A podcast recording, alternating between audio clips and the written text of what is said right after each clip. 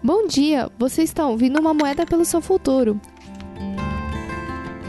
Hoje é dia 22 de maio de 2021 e a carta de hoje é Salis. A antiga deusa britânica pode ser invocada ou visitada em seu spa-santuário em Ba para saúde e cura. Dizem que suas águas são milagrosas e têm capacidade de cura. Salis é uma palavra celta para sol e olho, e Salis é considerada uma deusa solar. Representada aqui nadando em suas águas curativas rumo à luz do sol, ela representa as profundezas em que todas as pessoas têm de mergulhar na jornada para a luz, saúde e bem-estar. Sullis veio para dizer que está na hora de você participar da dança e da doença da saúde. É hora de você reservar um tempo para si mesma e alimentar a sua energia. É hora de desapegar de tudo e estabelecer as suas prioridades. É hora de pedir aquilo que você precisa e deixar isso e deixar que isso entre na sua vida.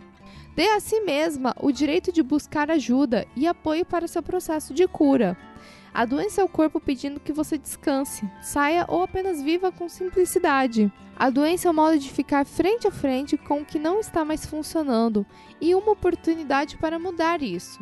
Você tem ignorado os próprios pedidos por mais tempo, mais espaço e mais atenção? Talvez você esteja ocupada demais atendendo às necessidades das outras pessoas e deixando a sua por último. Talvez a doença seja o único modo de sair de uma situação confusa e dolorosa. Você sente alguma resistência a estar na dança da doença saúde? Alguma culpa?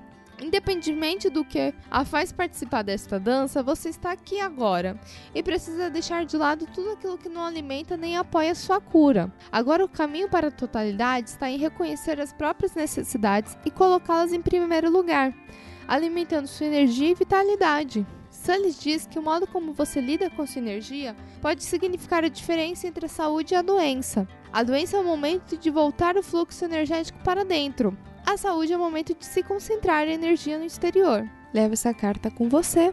Que tenha um ótimo dia. Nos vemos amanhã.